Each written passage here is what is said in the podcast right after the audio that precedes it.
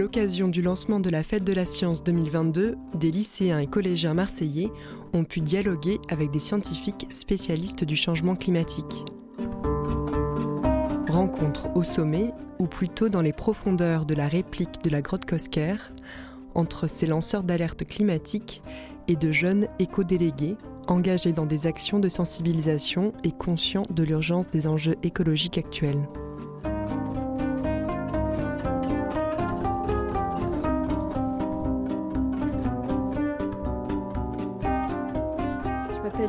Catherine Ducatillon, donc je suis ingénieure à INRAE et euh, ma spécialité c'est la botanique.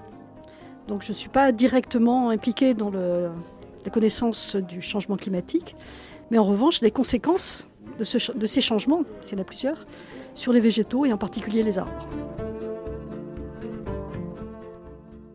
Je m'appelle euh, Joël Guillot, je suis chercheur CNRS et euh, à la retraite d'ailleurs, et je suis spécialisé en climatologie, c'est-à-dire j'étudie le changement climatique d'un point de vue euh, physique, en particulier les changements climatiques du passé et du futur, et aussi euh, les impacts de ces changements climatiques sur les écosystèmes terrestres, les forêts, les, zones humides, etc.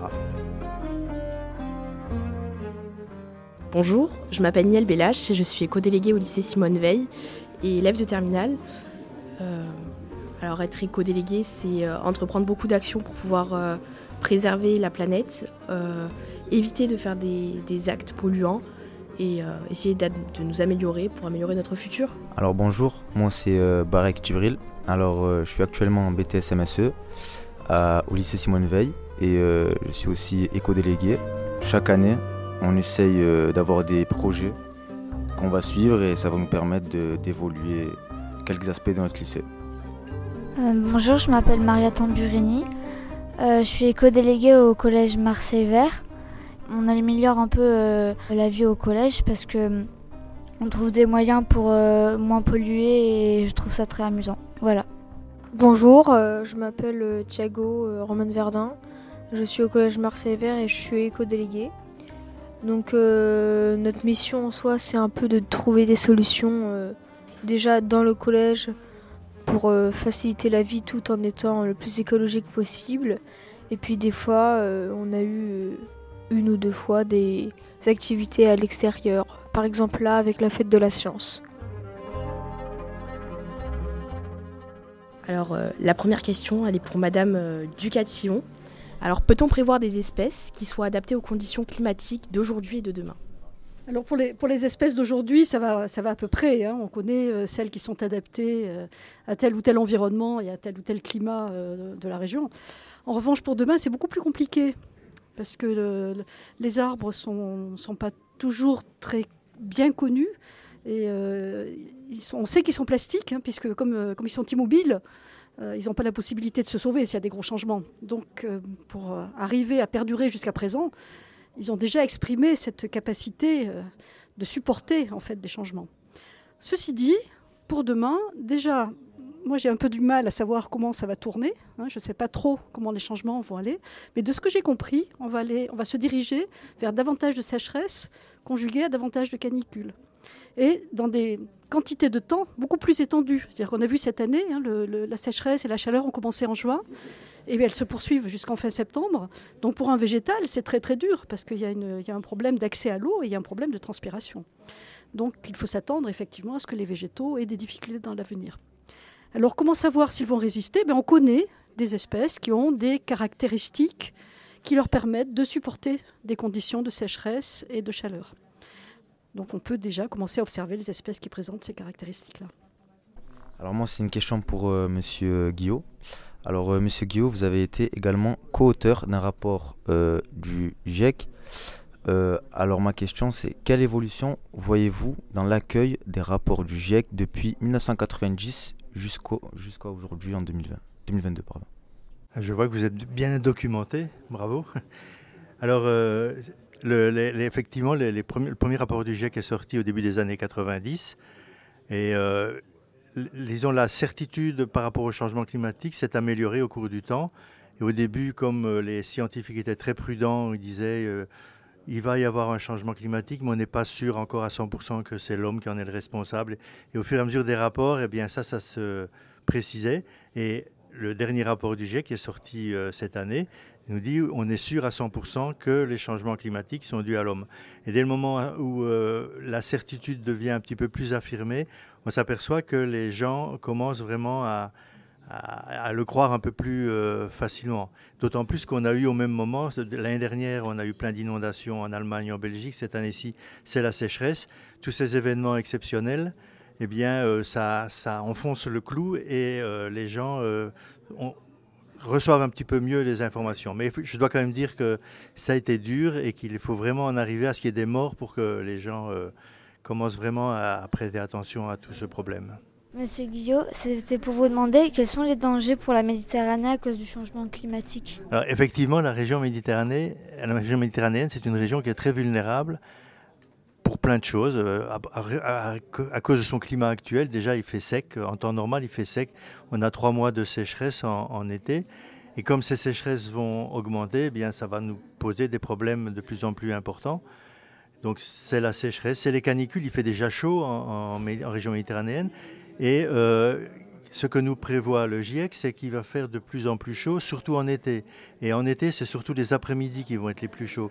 Donc ça, ça va augmenter fortement les, canicules, plus en Méditerranée qu'ailleurs. Alors, il y a aussi un, autre problème, euh, c'est l'élévation du niveau de la mer. Ça, il est valable partout, mais en Méditerranée, il n'y a pas de marée. Donc, euh, si vous avez déjà observé que quand euh, on, peut aller au bord de la mer, il n'y a pas vraiment des grandes marées comme on peut trouver sur l'Atlantique ou la mer du Nord. Et donc les gens ont pris l'habitude de construire euh, très près du, rivage. Et maintenant, avec la montée du niveau de la mer, qui la mer est déjà montée de 20 cm sur un siècle, eh bien, ça commence à poser des problèmes. Et ces problèmes-là vont s'accentuer puisqu'on prévoit que d'ici la fin du siècle, le niveau de la mer va monter encore peut-être entre 50 cm et 1 mètre. Donc à ce moment-là, ça va devenir vraiment un problème important. Euh, la Camargue commence déjà à ressentir ce, genre de problème. Donc euh, voilà, c'est essentiellement ces problèmes qui sont liés à la sécheresse, à la canicule et à la montée du niveau de la mer. Alors euh, moi j'ai une question pour Madame Ducatillon. C'est par rapport au réchauffement climatique, quel sera l'impact sur les plantes, euh, par exemple en Méditerranée ou dans nos régions? Et voilà. Ben, comme, euh, comme, vous le, comme on l'a signalé tout à l'heure, donc il y, a, il y a déjà un impact sur le littoral. Donc on assiste par exemple à un recul de ce qu'on appelle le trait de côte, c'est-à-dire que la, petite bande hein, où il y a des, végétaux qui sont tout à fait en bord de mer. Donc déjà, ils ont été mis à mal euh, dans les décennies précédentes, puisqu'il y avait beaucoup de tourisme et donc beaucoup de piétinement, et que donc ces plantes-là, elles souffraient. Et maintenant, elle commence à avoir d'autres problèmes qui sont euh, surtout l'impact du sel. Et donc, euh, elles arrivent en contact avec l'eau de mer et, elles, meurent. Donc, il va falloir prendre en compte, donc, sur, ce tout petit exemple-là, commencer à prendre en compte la montée de, l'eau de, mer et l'impact sur ces végétaux, et donc les remplacer par soit par des végétaux qui tolèrent l'eau de mer, ce qui n'est pas, très facile, hein, il, en existe très peu, soit planter euh, beaucoup plus, euh, beaucoup plus loin de façon à ce qu'on conserve ce trait de côte.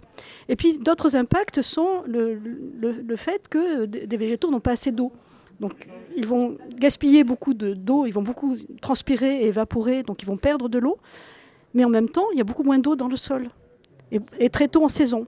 Donc les végétaux s'épuisent, hein, ils épuisent leur capacité de, croissance parce qu'ils n'ont plus suffisamment d'eau, hein, c'est vraiment quelque chose d'essentiel pour, la vie, et non plus cette eau en quantité suffisante pour pouvoir survivre. Et vous l'avez probablement constaté, on voit des arbres qui dépérissent hein, dans les villes, dans les jardins, dans, la forêt même, on commence à voir des, arbres qui, meurent parce qu'ils n'ont plus accès à, à cette substance fondamentale qui est l'eau.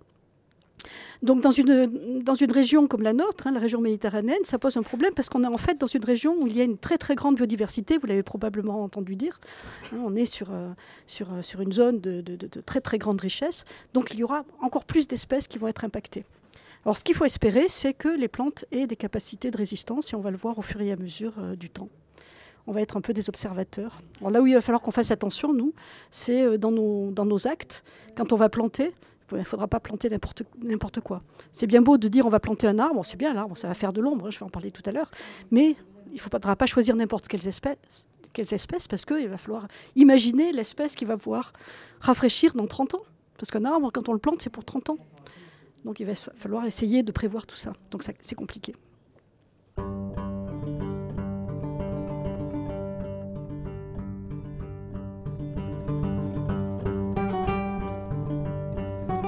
Vous venez d'écouter un échange entre des lycéens et collégiens marseillais et des scientifiques spécialistes du changement climatique.